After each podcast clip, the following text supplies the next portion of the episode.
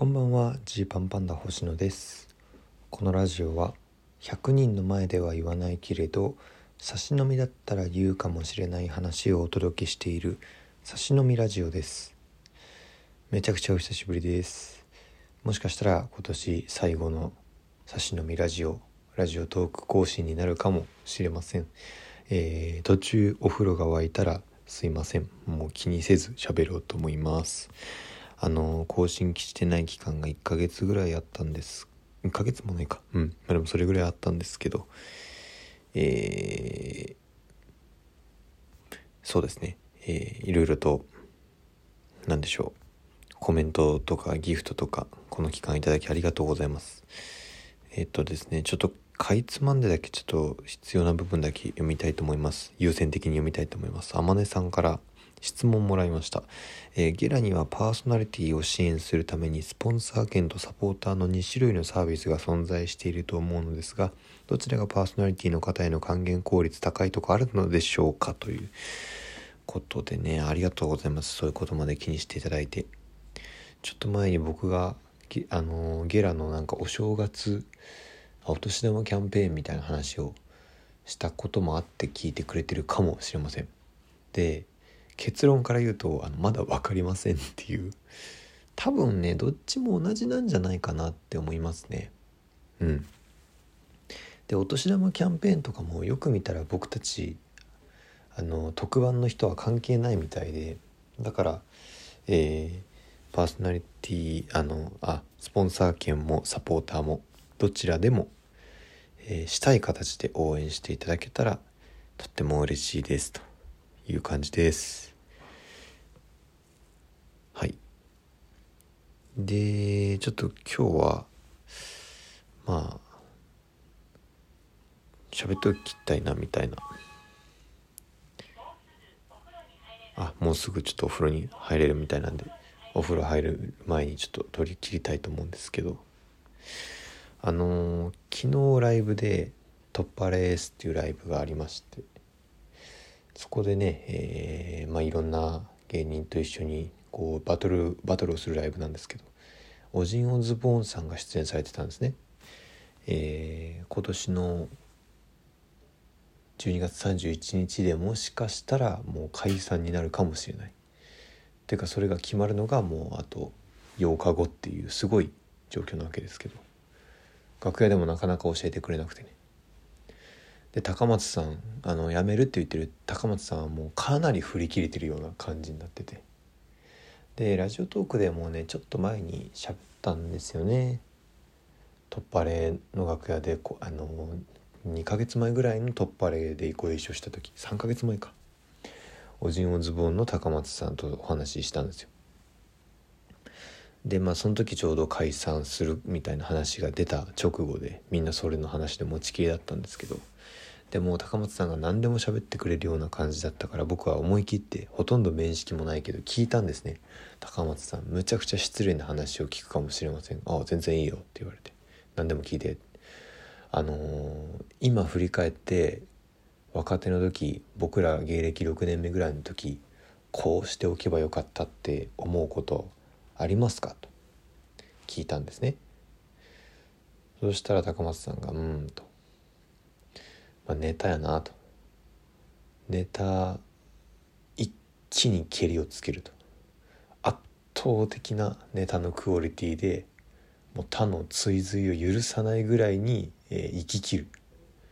5年かなって。いや3年だ。3年。3年で生き切る。それだって言われたんですよ。オジン・オズボーンさんは僕らから見たらもうめちゃくちゃネタを頑張ってらっしゃるでめちゃくちゃ面白いネタをずっとやってきてる人たちなのにその人がネタかなっていうへ不思議だなと思ったんですね。まあ一生懸命やってます僕らはとその時思ってでもまあ3年だっていう気持ちでやるっていう走り切るということが大事なのかなと思ったんです。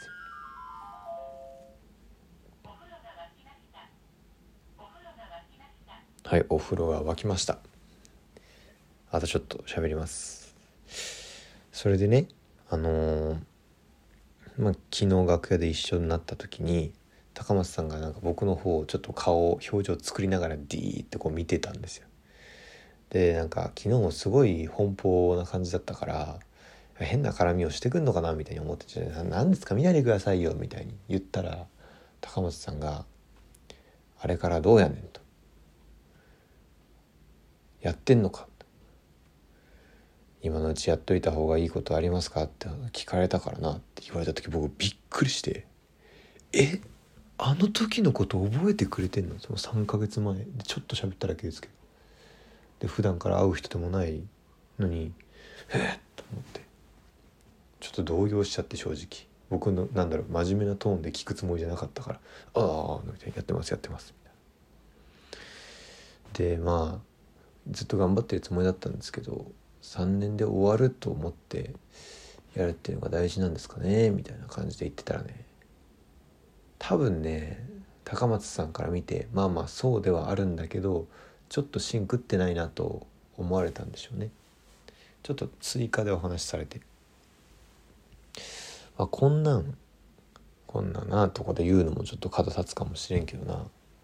あの賞レース決勝 m 1とかキングオブコントとか決勝はな本気で行こうと思えば誰でも行けんねん。誰でも行けるって。え？っとなるでしょ。うん。でもこれはな本気でそれを願った人間しかいけないのよ。まあオジンオズボーンさんも「ザ漫才の決勝に行かれたからでまあえー、2015年以降の m 1には出あの芸歴的に出られない芸歴になったわけなんで「まあ、ザ漫才の時に決勝行ったっていうのはそういうことだと。もうあの行くぞと決め込んでる本気で決め込んでやってるやつが勝つのよ。で、えー、まあもっと言うと決勝行くぞって思ってるやつは、まあ、準決勝までで終わるなと。本当に優勝しようと思えるかお前はと言われて。本当に優勝しようと思ってるやつがな全国にはなまあ数組10組ぐらいいると。でそういうやつらが決勝にの本当に残る。そしてその中での争いになるから優勝できないこともある。けど決勝行くっていうのはそういうことだって。楽しいよ決勝行くってなったら。周りがすごく応援してくれてあんないろんな人に見てもらえて。芸人やっててさ賞レースでっかい大会の決勝出たいと思わないって。いいんだよ決勝行くっていうのは。すごいことだよ。っていう話をされて。はあと思ったんですよね。まあ高本さんがこれから続けられるのかやめられるのか本当にまだわからないんですけれどでもなんかすごい刺さったというか僕はラジオトークでも何回ももう言ってますけど常々常々言ってますけど、まあ、その賞レースっていうものにうん縛られたくないとそれを目的に頑張るのは違うと思うというのがまあ根底にあるわけなんですけれど。でもきっとそうかと高松さんが言っていることっていうのは賞レースなんて一瞬で一瞬で型をつけろということなんだと。そして一瞬で型をつけられる人間というのは本気でそれを願ってるやつだけなんだということだと思うんですね。あのうん。でだからキングオブコントのためにっていうつもりではいけないのだけれど高松さんの言うことに素直に従うんであれば多分次のキングオブコントで優勝をするんだという、えー、ふうに決めてかかると。でそれで決めてかかってやれるやるそしてそんなことがやれるのはもって3年だっていうことなんでしょうね。うん、まあ確かにいつ何が起きるかわからないし縁起でもないけどもなんか事故でね、えー、お笑いなんかできなくなるなんてことって全然あるわけですからそうなった時に本当に優勝を狙う時があってもいいのかなってね思ったんですよ。そうなんですよね。うん。あとそれは高松さんにあと言われたのはあんまり周りに悟られたらいかんよと。ピリピリいきますぜみたいな感じを出しすぎちゃいかんと。密かに自分たちの中でだけ決め込んでぐーっとやってでススッといくんだよと。なるほどなと。決勝の舞台に立つイメージ。あのレジェンドたちの前でネタをやるイメージ。場合によっては人に嫌なことも言われるイメージ。いいことも言われるかもしれないイメージ。そういうことが本当に手に取るようにできてきた時にやっともしかしたら勝負の舞台に立てるのかなって。まあ一平は結構優勝を狙うってずっと言ってますけどまあ僕はそれがどれくらいの解像度で言ってるんだって思ってる節がずっとあったんですけれど。まあうん。